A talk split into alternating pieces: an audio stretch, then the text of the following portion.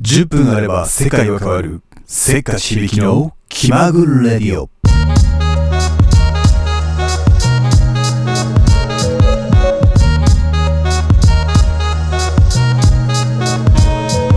This program is brought to you by HBK Station. はいご機嫌いかがでしょうか？7月ももうすぐ終わり。8月を迎えようとしております。久々の更新となります。せっかち響きの気まぐレディオ。はいもう学生さんたちは夏休みに入っているんでしょうかね。はい夏休みの宿題は最初に済ませるタイプですか？それとも最終日に慌ててやるタイプですか？それとも毎日コツコツやっていくタイプあるいは何にもしない？この4種類だったらあなたはどれが当てはまりますか？はい。これね、まあ、自分あの自分はこういうタイプだよって思っててもいざあの親とかに聞くとねいや何言ってんなんだと。あんたは最終日にやってたよとか言われるのがオチなんですけど自分はね正直、えー、最初にやったタイプだったと思ってますよ。それこそ7月中にやれることは全部やって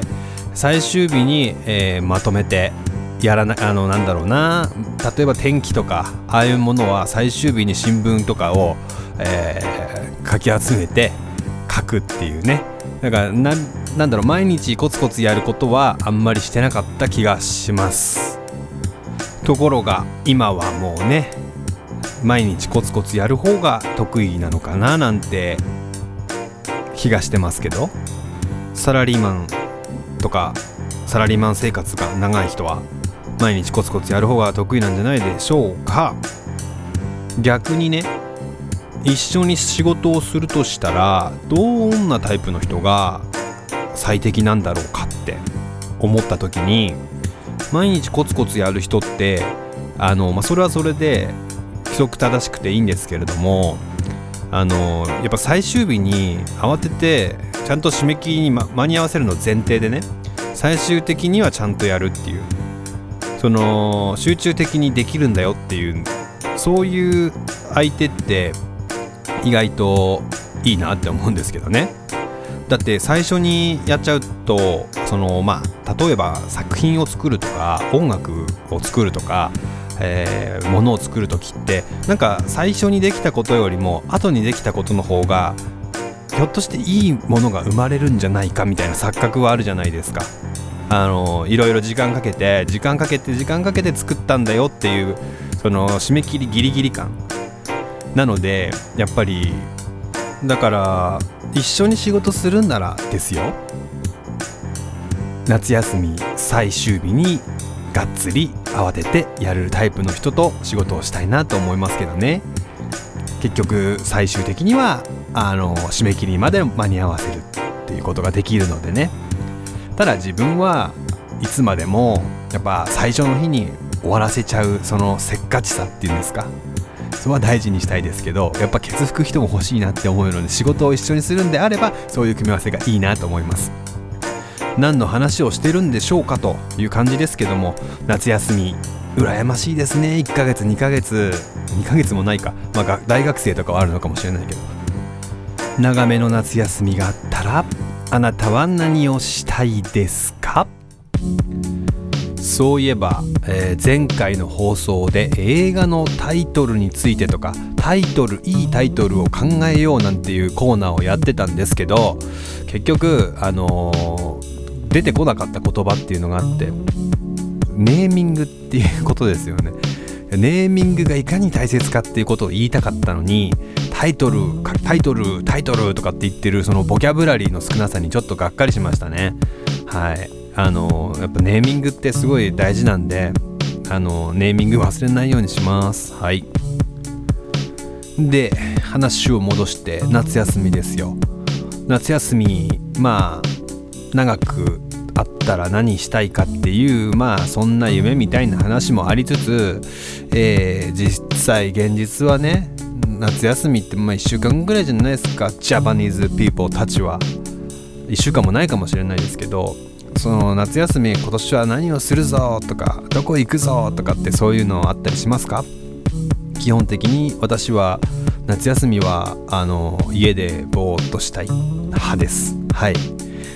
でまあ夏休みじゃないところで夏休みを作って、えー旅行に行くタイプなんで、まあ、それができる人はいいけどもそういうのができない人は結局混雑するあのお盆のあたりに出かけるしかないんですよね。それが嫌でやっぱりゴールデンウィークも夏休みもあのーどこにも出かけたくないんですよ。でそこでしか行けない人はいるのでしょうがないんですけど一回あのお盆に中央高速道大渋滞はまったことがあってもう恐怖でしかないですね。あのじゃあトイレ寄ろうかなんてねノロノロ運転しながらトイレ入ろうかって言ったらトイレにも行けないっていうね。あの時ほどねあの排尿に幸せを感じたことないですよトイレで。その恐怖があってねやっぱりあんな渋滞に突っ込んでて渋滞70キロとかいうところによく出かけられるなと。いつもそれをその時期はテレビでね渋滞情報なんかを耳にしながらみんな戦ってるなって思っております、まあ、私は今年はちょっと前倒しで夏休みがあってお出かけしますけど皆さんはどんな夏休みになるんでしょうかね？そうですね。あの今年の夏休みは、えー外でできることと得意のインドアでできること2つ宿題を自分に設けてみようかなと思います。まずね外でやれることであのやっぱ写真だよね。やっぱ写真画像が主流じゃないですか。もう動画だよバカって。思ってる人もいるかもしれないんですけど写真をね撮りたい。あの面白い写真かっこいい写真綺麗な写真何でもいいや。外で何でもいい外じゃなくて中でも撮れるんだけど、うん、せっかく外出かけるんだったら出かけた先で綺麗な写真思い出に残る、ね、決定的な一枚を撮ろうじゃないかと、うん、それで写真にはまっていけばあ一眼レフ買おうみたいななってつながっていくんじゃないかなと思うので自分の中にどんだけ芸術性芸術的なものが眠ってるのかを掘り起こすという意味でもとりあえずカメラでフォトジェニックな1枚1枚と言わず2枚3枚。チャレンジしてみようかなと思っていますのでそちらの方もブログの方で、えー紹介できればと思っているのでお楽しみにしていてください。あとねもう一つはねえー wisecrack って言ってですねあのハードボイルドなあの小説とか映画とかに登場するまあキザなセリフですよね。言ってしまえば挑発的なセリフとも言うんですけどピンチな時にすごい皮肉を込めて言う言い回しなんかのことなんですけど今年の夏はまあ暑苦しいかもしんないけどそんな wisecrack にわか研究家として、えー wisecrack にまつわることを調べてみようかなと思ってますけどなんか文系だね。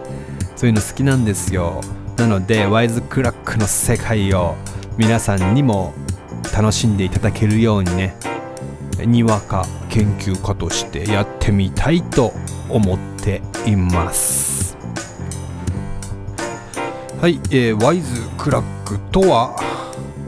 主人公が絶対絶命の窮地に陥った時に発する皮肉混じりのセリフを指すとか、えー気の利いた返答という意味だそうですよ。はい。有名なところでは映画「カサブランカ」の中のセリフ「夕べどこにいたんだ。そんな昔のことは覚えてないね。今夜会ってくれる？そんなに先のことはわからねえ。というこういった会話ですねというこういった wisecrack の世界をちょっと研究してみようと思うのでお楽しみにしていてください。というわけであっという間に10分です。10分？10分あれば響きのラジオが聴けるぜ。また会いましょう。